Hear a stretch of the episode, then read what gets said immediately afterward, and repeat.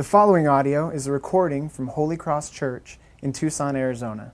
For more audio and information, please visit holycrosstucson.com. My life, it's like that's what kind of day Pete has had by the, the, the length of trail of things that he took off. And some days it's pretty long. I get on my PJs, I, I say hi to the kids and, and Janae, and I get on my PJs right away. We, we have a little cubby, and I just dump everything in there. Do you, do you have a day like that where you get home and you're just like, get off, get off of me, everything? God never feels that way. God has never felt that way. He has never felt I, uh, enough. I'm tired. He has never become bored. He has never become weak hearing your prayers. He has never grown tired with all of his responsibility. This is amazing. He doesn't grow weary. He doesn't get tired. He doesn't need to rejuvenate. And he still rests. He still takes a day off. He rests for this reason to enjoy creation. He rests to admire and enjoy the fruit of what he just did. He created all that there is and he rested to enjoy it. He looked at his creation. The Bible says that he looked upon it and he said, It's good. It is very good. He loved what he saw. And he stopped to enjoy what he had just done. And he creates us then in his image, like us. We're the only creation that is made in God's image. And he says, Be like me. You are like me. And you should rest too. Not to recover, not to get a break. Those things are helpful but to enjoy the fruit of the blessing of work that I have given to you. Think of the people who first heard this message, these Ten Commandments, as it came to them. They were God's people who had just been rescued from Egypt. They, they first heard this message. For over 400 years, God's people were enslaved in Egypt. Oppressive slavery. I mean, just oppressive slavery. Never a day off. And in fact, when the God's people, the Jewish people, became more numerous, the oppression became even greater. They had to make bricks out of mud and straw. And the straw helped to actually uh, cure the bricks and make them really firm. Well, what Pharaoh did was, hey, you guys are getting it too easy. He took away the straw, increased their quota, and these people were back breaking labor seven days a week, never a day off. They're slaves. And now they are rescued out of slavery by the blood of the Passover lamb in Egypt. They flee from slavery. They're on their journey to the land of promise that God would give to them. And God gives them Ten Commandments and said, This is the law that will define who you are, and it will define your love for one another and your love for me. It'll define how you relate to each other and to me. And this is for your benefit, for your blessing, so that you can live long and have a, a life that is full. You ought to work six days, and you ought to rest one. How do you suppose they might respond to a command like that? Do you think they said, Well, a day's work is never done? I don't know how I feel about taking a whole day off. There's a lot to do. They would say, Yes. Yes. Thank you. Thank you. They would praise God. We have never had a day off. We've been working tirelessly. And now we're actually commanded to rest. Thank you, God, for working this into your providence for our life. Thank you so much for this blessing. They would see this command as an act of God's fatherly love to care for them. And in fact, that's how we should see every command and every instruction that God has ever given to us. It is, it is an expression of his affection and love for us. Notice this command is not only to Sabbath, but also to work. The command is six days you should work. And one day you should enjoy the fruit of that work. You know, some people are in, this, in, a, in a perpetual state of Sabbath. God commands it. I just don't want to. I just want to rest. And so they're in this perpetual state of rest. But, but God's word commands that we actually work six days that we labor six days, and so that we can enjoy the fruit of our work. Lazy rest is the result of obeying half of God's command. The second half of that command six days you should work, and one you should rest. Sabbath, Sabbath rest is an abrupt break from our work, a stopping of our labor to enjoy the fruit of what we have. It's an intentional interruption, an interruption of the pattern of our week that is filled with getting things done and working hard and cultivating and creating. It's an abrupt stop. It's a turning the switch off and saying, we are going to now enjoy the fruit of all that we have worked for. Laziness is a, is a passive non activity. Sabbath rest is an active, it's an activity of choosing to enjoy that day, enjoying God, enjoying others, enjoying the fruit so Sabbath rest isn't just a, hey man, just, just zone out. It's an activity. It's a deliberate, intentional rhythm of enjoying God. Laziness is going numb, turning off. It's a, it's a passive non activity, and that's not Sabbath. And it's very destructive to enjoying God, in fact. You know what I mean? Do you feel better after like binge watching? Do you feel better after like just vegging out and doing nothing? You think it'll bring real soul rest and real relief, but you actually probably become more anxious, more tense, more worried about the, the chores that you have to do the next day. Real Sabbath rest is an active, intentional discipline to enjoy the fruit of our work. And God says you got to do it every week. You have to do it one day a week. The purpose of the Sabbath is not mere rejuvenation for more work on Monday. The purpose of the Sabbath, like every command, is to enjoy God and to enjoy life in general. Freedom from slavery, freedom from the bondage of work, freedom from this performance. And that gets into the second thing. And I know you're thinking, Pete, you already went 15 minutes. Okay, we'll, we'll, we'll speed it up. Probably not. The bold confession. Look at the second thing the bold confession of Sabbath rest. It is a bold confession that says, we are not a slave to our work. We are not slaves to productivity. We are not a slave to our money. We are not a slave to getting more, making more, doing more. We're not a slave to it. We are servants of God who has given us Sabbath as a privilege, of a gift of rest, and we will not squander this gift with pushing through and working more. You're probably found out the hard way that Chick fil A is closed on Sunday, right? And I know you've had two reactions when you go up to Chick fil A and you're, you're strolling people behind you, you got your kids maybe, and you go in and you, you pull on the door and it just like pulls you back and it's locked. Your first reaction is, How dare they? It's America. Well, my fried chicken. The second reaction is probably something that says this Good for them. Good for them. I think, you know, imagine what could our country be like if more people did that? Just said no. Just stopped. Just took a break. Good for them. I'm hungry, but good for them. Not good for me, good for them. See, the reasoning is practical and it's theological. Their, their, their belief is, is, is giving their employees a day of rest, allowing them to spend time with family, to recreate, to worship if they choose to. Now, you might be thinking, how much are they losing?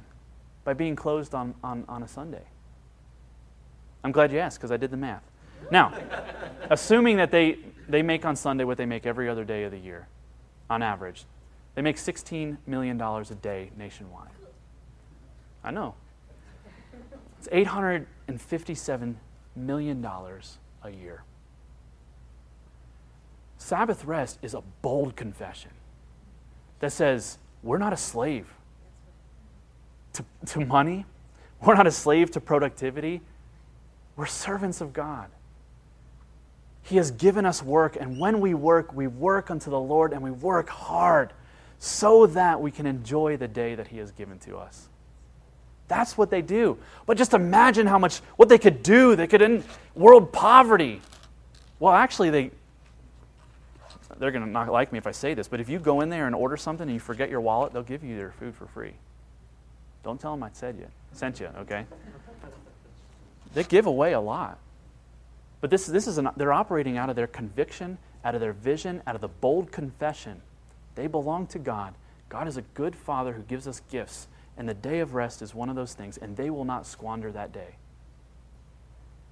And they will give that to their employees, even if their employees aren't Christian. They will, everyone under their care, they will bless in that way. They are blessed and they are being a blessing. God liberated his people. He liberated them from slavery. And one of the things he told them when he did that was take a day off. Why should we rest? Sabbath rest confronts this pathetic idea that the world rests on our shoulders and we have to get it done. It's a pathetic idea. It's treating ourselves like God. God, we, it, it all depends on me. The bold confession of Sabbath rest is this I am not God. God is God, and that's a good thing. And, and the world does not rest on my shoulders. Sabbath is, is a declaration of freedom. And in the perfect way, God, in, in the perfect way that only God knows how to rip away the idols of our heart, he, he's confronting this destructive habit that we have in our, in our hearts of worshiping what truly can't give us great freedom. Anyone who overworks is really a slave. Anyone who cannot rest from work is really a slave to a need for success, a slave to, to a materialistic culture, to, to their own securities of like, I have to live up to my idea of what it means to be a good hard worker. It's a, it's a, it's a declaration of freedom. It's an active commemoration that God is God, that we are not, and that's a good thing. It's an active commemoration that we do not enter into soul rest through working our way to God, but through resting in His completed work for us. Resting is not just a stopping what you're doing and waiting until Monday. It's not a twiddling of your thumbs. It's a bold proclamation that you do not worship your work. And you put work where it belongs to be. You keep it where it's supposed to be. And you honor the day that God's given to us. It's a gracious blessing to not need to attempt to justify ourselves by our productivity, to find our worth and value in getting things done, because God got it done. Now, this last thing touches on that, and this is that, that gracious invitation of God to, to find our rest in Him.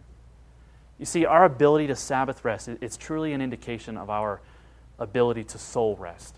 And let me put it another way our inability to truly Sabbath rest is an indication of our lack of discipline to find true soul rest in Jesus' completed work for us. Because the key to Sabbath rest is found in the gospel. What do I mean by that? There's a great work that God has given us to do. Each and every one of us. It's the work of obedience, it's the work of holiness, it's the work of, of uh, a relationship between the Creator and the creation that is without blemish, without any uh, fault. The Bible says, and we don't need the Bible to tell us this because we know it in our hearts, we know that we have not done a good job at our job of that. God has said, He's given us commands. He says, Work, be holy as your Father in heaven is holy. And we know we have failed that work. And if you look at your life, and if you look long enough and deep enough, you'll see all kinds of problems. You'll see all kinds of hurt and brokenness, all kinds of failure, all kind of inability to do the work that God has asked you to do all kinds of work that should be done in your life that keeps going undone, and you know it and you feel the guilt and the shame of it. You're aware, of your failures, you're aware of your shortcomings, you know them so well. You're aware of your record. And all of us, there's this sense of condemnation as we, if we were to stand before a perfect and holy God. But there is hope. And the Sabbath points to this kind of real soul rest from working our way to God's love. A physical day of rest represents a deep and continual soul rest. The writer of Hebrews shows us more clearly in Hebrews 4. He says, So then, there remains a Sabbath rest for the people of God, for whoever has entered God's rest has also rested from his works, as God did from his. It is possible to enter into God's rest. It is possible to enter into deep soul rest that affects seven days of our week. But not until, Hebrews tells us, not until we stop striving to find our rest with God through our merit, through our hard work, through our productivity, through our earning. There is no real soul rest without conviction of sin, without realizing I have broken God's command. I have neglected to do the work that He has asked me to do. And there's no real soul rest without a confession of faith that says, Jesus did all my striving for me. He did the work that I could not accomplish. His perfect work in His life and death and resurrection is the basis of my soul rest. It begins when we truly rest in the work of Jesus on our behalf. Saying, God, I don't need to rest. I don't need to work to find my, my comfort in you, my encouragement in you. I don't need to, to, to merit my way to being accepted in your love. You did that work, and because you did that ultimate work, I can rest from my work. Matthew 11, Jesus says this He says, All things have been handed to me by my Father. So Jesus is saying, I'm in charge of your Monday, your Tuesday, your Wednesday, your Thursday, Friday, Saturday, and Sunday. Everything belongs to me. All things in all of creation belong to me. No one knows the Father except the Son. No one knows the Father except the Son and anyone to whom the Son chooses to reveal. So Jesus is saying everything belongs to me. He's saying, I'm the Lord of rest. If you want rest, I've got a monopoly on it. Rest is mine. And so we might feel a little bit afraid of, like, oh gosh, well, how do we get into that? How do we, is there room for me? Is there room for that rest in my life? And then Jesus says, Come to me, all who labor, all who are heavy laden, and I will give you rest. Take my yoke upon you and learn from me, for I am gentle and lowly in heart. You'll find rest for your souls. For my yoke is easy and my burden is light. The second half of that passage is unexpected after we read the first half. The first half is kind of scary. Whoa, Jesus is putting down, he's putting down his foot and saying, It's all about me. But come and find rest. And we say, because we couldn't do it any other way. The ability to find rest in your work is an indication that you're truly able to find rest for your soul in Jesus. Are you able to find rest? Is your heart and mind just continually spinning, continually going crazy? Do you never stop? You need to find rest in what Jesus thinks about you. You need to accept that gracious invitation to come and find rest for your work the work of trying to please God through your good record, you need to find rest in Christ. So, the Sabbath rest, the Sabbath law, it's not this law to follow, but a discipline to practice. It's a gracious invitation to enjoy. It's possible to be at church and to not be Sabbathing. I don't know if that's a word, but it's possible to be at church. It's possible to read your Bible and not be Sabbathing. It's possible to give your money and not be Sabbathing. It's possible to sing songs and not be resting because in those works you're still striving. You're still working. You're still saying, God, I'm doing good things for you. Can this please help me to find rest? And he says, No, you find rest in me. But really, you're all thinking about like the laundry that needs to get done, the lunch that needs to be eaten, the yard work that needs to be taken care of, the dishes that need to be cleaned, the homework that needs to be accomplished. Jesus is Lord of the rest, and He gives us permission to rest. In fact, He commands it to rest. But it's not just stopping at work, it's an embrace to rest. My undergraduate studies were in psychology and cognitive psychology. We learned a lot about. And you think cognition is all about mental processes of, of, of memory and feelings and, and how you, emotions and how your brain processes stimuli from you know, external stimulus, you know, sound and sight and touch and, and, and uh, Don't know, there's got to be more senses than that. Um, you know, all those things. How does your body process everything?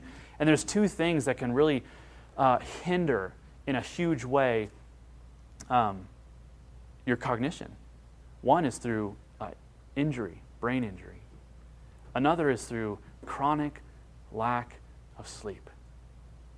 And so, what scientists and psychologists have found out is that it's not just the amount of sleep that you get that's really healthy, but it's actually the depth of sleep. The REM sleep, right? The rapid eye movement. You know, you sleep in this rhythm, in this, in this rhythm. You start in the twilight stage and then you go deep. And when you're in that deep REM sleep, that's where your body really rejuvenates, where your cells uh, build and reconstruct themselves, where you feel healthy. And if you never get to that deep sleep, you're going to be a mess. You know what it's like. You, every time you start to sleep, the baby cries and you get up. It's like, why do I feel so horrible? I got six hours. Why do I feel useless? Because it's not the amount of sleep, it's the depth of sleep. And this is what Jesus invites us into, into this REM soul sleep, this deep sleep, this deep rest. And it's so critical to our spiritual health. I do have an agenda this morning. It is that you would, out of a motivation to obey and love and enjoy God, would dramatically, it'll dramatically affect how you spend your Sunday how you rest from your work. That you would truly practice this kind of REM soul rest in your week. When we treat Sundays like a second Saturday or like a, just another trivial day, we, we diminish our faith, we limit our growth, and we miss out on God's blessing. One day, make it holy. One day, Make it holy. Set it aside. Do the work that needs to be done every other day of the week so that you can truly enter into rest on Saturday. It can look like this a worshipful rest. It's prayer and devotion and gathering and reading scripture and sitting under God's word as it's being preached and praising God through song. This listening to God, it forms this basis of our inner rest when we come to this every week. This corporate worship is, is the way that we reorient our lives to this rest and to this gospel message. We do it in contemplative rest. Like we need to get quiet. We need to quiet our hearts and quiet our soul. We need to reflect. We need to pray silently. We need to allow the voice of God, the still voice of God, to speak into our life and to encourage us. Recreational rest. We need to recreate as th- that refreshes. And so brainstorm. This is my encouragement to you. Brainstorm. Because I'm not giving you a law to follow and say, guys, here's a list of things that you're not allowed to do on a Sunday anymore. Because you know what? I don't want you, and I don't think it would be appropriate to. We run into each other at the grocery store on Sunday. You feel like, oh my gosh, the pastor sees me. It's like, I'm there too. But listen,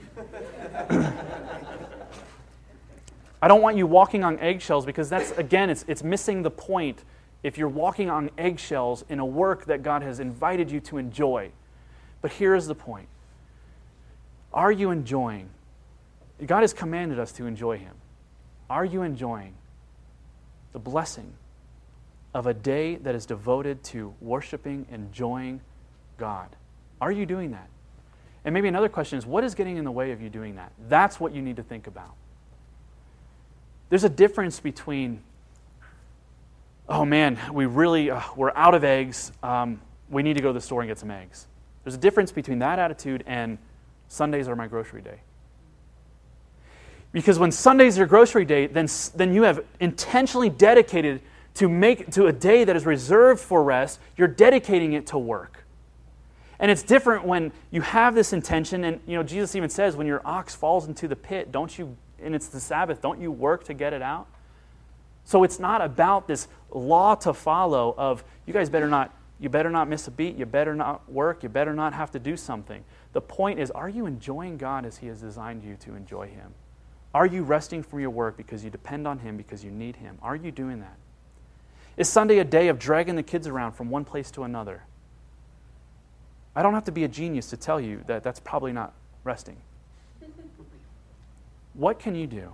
Sabbath is it's not about what we can do or not do. It's about being faithful to enjoy God with the day that He has set aside to enjoy Him. So, when you're intentional, brainstorm how this can happen. Get into the rhythm. Get into the rhythm of resting on the Sabbath. Talk this over. I mean, you, do not let these questions just go by like, wow, that's a great idea, but gosh, there's just too much to get done. Go home and talk with your spouse. Go home and get silent in your room. Talk to your roommate. Plan on this. say, but there's so much things that need to get done. Well, how can you get those things done a different day so that you don't have to work on Sunday? Listen, Sunday is my busiest day. I only work 30 minutes a week. No, that's not true. I work. I'm working. I'm working. But it's, it's, a, it's, a, it's a work that is a soul rest. There's, there's hard work. There's some days that I, I would rather be home just sleeping. God calls us to come together to sit under His word and to enjoy it. Students, are you doing homework on Sunday? Well, they have to do it. It's due on Monday. This is a let me let me let me give you this encouragement. What can you do? And parents, if you have children have homework on, on the weekends, what can you do to help your children rest on Sunday? Rest from their work. Can they be diligent on a Friday or on a Saturday? How can you prioritize? Moms, is Sunday a day of grocery shopping? What can be done in that week to plan for Sunday being a day of rest? Dads, is Sunday a day to veg out, to turn off responsibility in front of the TV? How can you rest without checking out? How can you actively participate in gospel rest? Go home and talk about it. Don't let this get away. It's a great privilege, it's a great blessing that He's given to us. And it might be a long overdue conversation in your home. And I promise that as you enter into this, you will find rest for your soul. Do it with a motivation to know God, to enjoy God, to bless God, to be a blessing to others in your life. Let's pray.